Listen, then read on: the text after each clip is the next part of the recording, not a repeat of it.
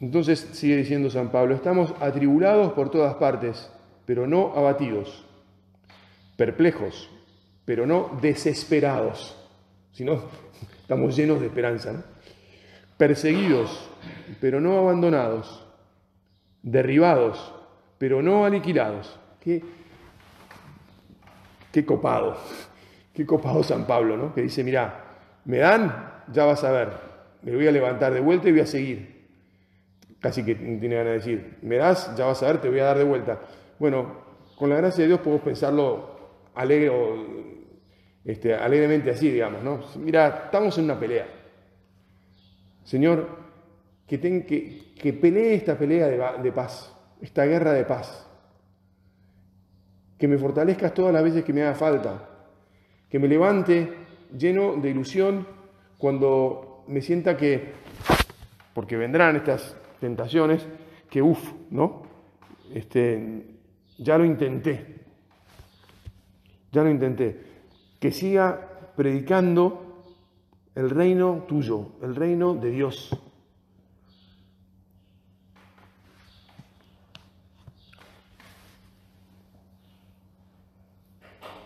A veces el problema que nos sucede a nosotros y que tenemos que que también tratar de corregir en nuestra gente, es el de pensar qué estamos esperando. A los discípulos, los apóstoles incluso, para ser más concreto, tenían esta dificultad. O sea, empezaron a seguir a Jesús, este hombre que hablaba como quien tiene autoridad. Pero bueno, al fin y al cabo, hablaba como quien tenía autoridad, pero bueno. Eh, pero no, no tenía ningún otro poder más que la autoridad de su palabra, ¿verdad? Tenían, ellos tenían que convencerse de que Jesús era alguien que podía cambiar algo. ¿Y cambiar algo en pos de qué? Yo pues pienso que todos alguna vez lo, lo hemos pensado así, ¿no? Qué difícil que era convencerse de seguir a Jesús. ¿Y qué es lo que me movía para seguirlo? Bueno, Judas, que fue uno de los elegidos por Jesús, es decir, que en el fondo era un hombre que tenía buenas intenciones, que quería cambiar las cosas, que quería, que pensaba en algo mejor, en el fondo tuvo un problema de ir desviándose de aquello que esperaba. Puede ser que también al principio él esperaría una redención un tanto, bueno, como la que aparentemente lo llevó a la traición, ¿no? cuando se dio cuenta que no era por ahí. Una, digo, que esperaría un, movimiento un tanto revolucionario y no sé si decir político o, o en el que, bueno, Jesús se impusiera sobre la autoridad romana y trajera la liberación al pueblo de Israel. Pero en todos los demás apóstoles también habría algo de eso al principio. Jesús los tiene que ir como purificando y les tiene que ir enseñando cuál es el reino de Dios, ¿no? Bueno, cuando nos desinflamos es porque tal vez estábamos, empezamos a esperar demasiados triunfos que tal vez el Señor mejor no nos da para que confiemos de vuelta en Él y trabajemos más enfocados en lo que Él espera de nosotros, en lo que Él nos trae. Y también respecto de nuestras gentes, tenemos que también saber decirles, bueno, miren, nosotros vamos a trabajar para Jesús y para difundir su mensaje, no para em, estar contentos con nosotros mismos porque hay mucho movimiento alrededor de la parroquia y viene la gente y entonces qué lindo padre que está esto porque hay mucha gente que se acerca. ¿Es que acaso vamos a dejar de trabajar si la gente se deja de acercar? O como decíamos el otro día, vamos a empezar a cambiar el mensaje este, porque parece que este mensaje no está actualizado. ¿Verdad que no, no? Ninguno de nosotros piensa en eso. Pero podría, podríamos tener la tentación, cada tanto, o vemos como en otros lados las cosas cambian, y bueno, digo, cambian en este sentido, ¿no? De a ver si haciendo algo que es distinto, este, conseguimos mejores resultados. Por supuesto que tenemos que hacer las cosas con novedad, que tenemos que aprender a, predicar, a presentar el reino de los cielos en los tiempos que vivimos, pero por supuesto que tenemos que seguir transmitiendo el mensaje de Jesús en toda su autenticidad, ¿verdad? Tenemos que seguir diciéndole a la gente que, que al cielo se llega a través de la cruz, que se llega identificándose con el Señor. No podemos predicar el Evangelio de la prosperidad. Una de las cosas que pasa en África es que muchas, hay, muchas saben, ¿no? Ustedes, este, la gente es muy religiosa, tremendamente religiosa. Y entonces un buen negocio es poner una iglesia, porque vas a reunir gente y le vas a poder pedir cosas, entre otras, plata. Entonces hay muchos que este, ponen iglesias. ¿Y qué evangelio predican? El evangelio de la prosperidad. Te va a ir bien. Si estás con Dios, te va a ir bien.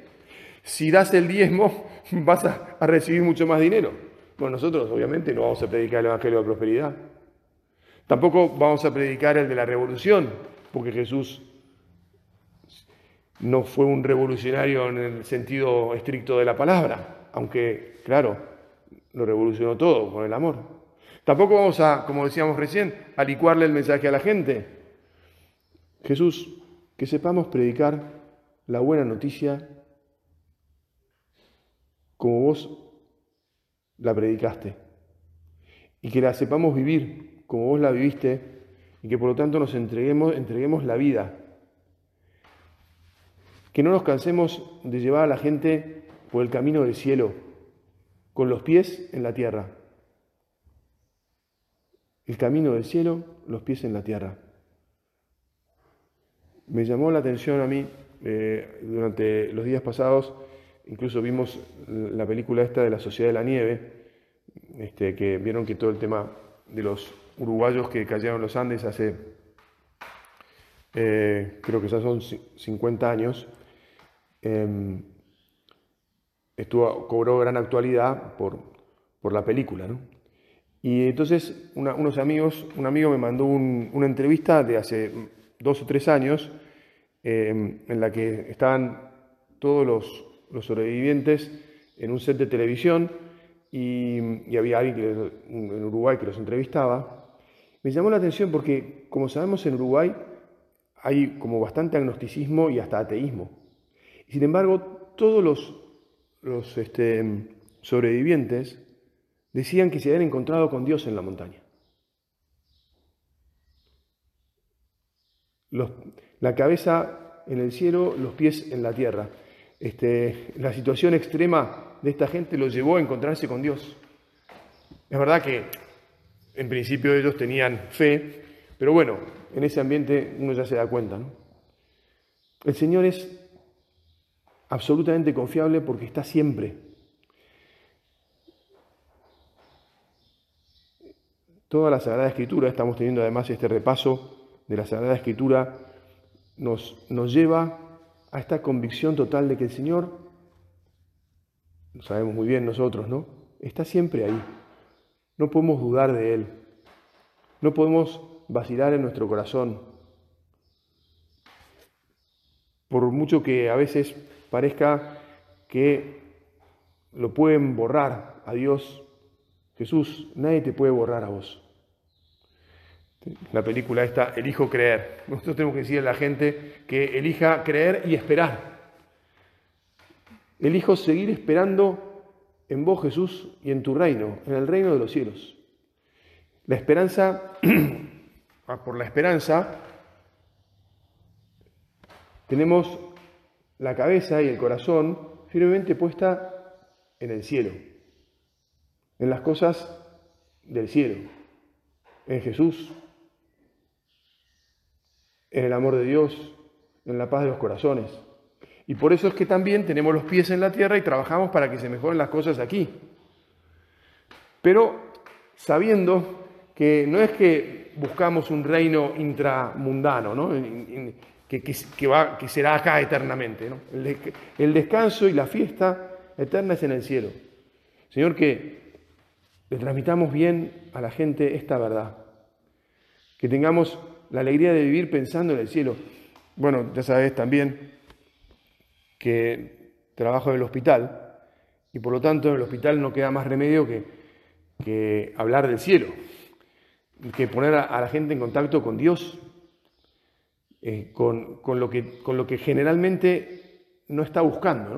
O sea, la gente no va al hospital a buscar que la conecten con Dios, va a buscar salud para seguir viviendo aquí y pasándosela bien aquí. Es verdad que llega gente con fe, pero una gran cantidad de gente llega con poca fe, con una fe mm, deflacionada, con fe con, mm, con poca claridad. Claro, hablar del cielo, hay que hablar del cielo a, todo el mundo y hay que hablarle de que, bueno, el cielo, el reino de los cielos, el que Jesús nos vino a anunciar, también lo vamos construyendo ya desde aquí, los pies en la tierra. Pero habrá sufrimientos, ¿te acordás, no? En el mundo tendréis sufrimientos, pero confiad, yo he vencido al mundo, los pies en la tierra, la cabeza en el cielo. Bueno, se me fue el tiempo de la meditación, casi. Eh, me quedaba un tema que es que nos atrevamos a, a ser protagonistas una vez más. Bueno, en el fondo salió todo el tiempo, ¿no? El Señor nos quiere protagonistas. Este es el, ¿Por qué estamos aquí? Una cosa que le tengo que explicar mucho a los enfermos, ¿no? ¿Por qué en su primera venida Jesús no resolvió todo y acabó con el sufrimiento? Porque nos quiere protagonistas. Porque quiere que nosotros venzamos el mal junto a Él. Y entonces esto es maravilloso porque cuando terminemos con la, con la misión, con la misión de devolver todas las cosas a Dios, al Padre, podremos decir que también nosotros vamos a bordar la estrella del campeonato, digamos, ¿no? No, no, no, porque, porque trabajamos en Él. ¿no? esta estrella, la tercera estrella que hace un año y un poquito más este, ganó la selección argentina, este, bueno, la ganaron los, jugadores, no la ganamos nosotros. Hay gente que se tatuó la estrella y no sé cuánto. Mirá, la ganaron los jugadores. Los que tienen derecho a, tatuarse son los jugadores. Bueno, respecto de la fe, respecto del reino de Dios, todos tendremos ese derecho en la medida que entreguemos nuestras vidas, porque el Señor nos lo ha permitido, porque Él nos ha dado este tiempo para trabajar por Él y por su reino a cada uno. Que lo hagamos como siempre en las manos de nuestra Madre, la Virgen, que es la primera y la más fiel de todos los que siguió a Jesús y la que nos sostiene cuando las cosas se hacen más duras. Reina de la esperanza, como nos enseñó Francisco, ruega por nosotros.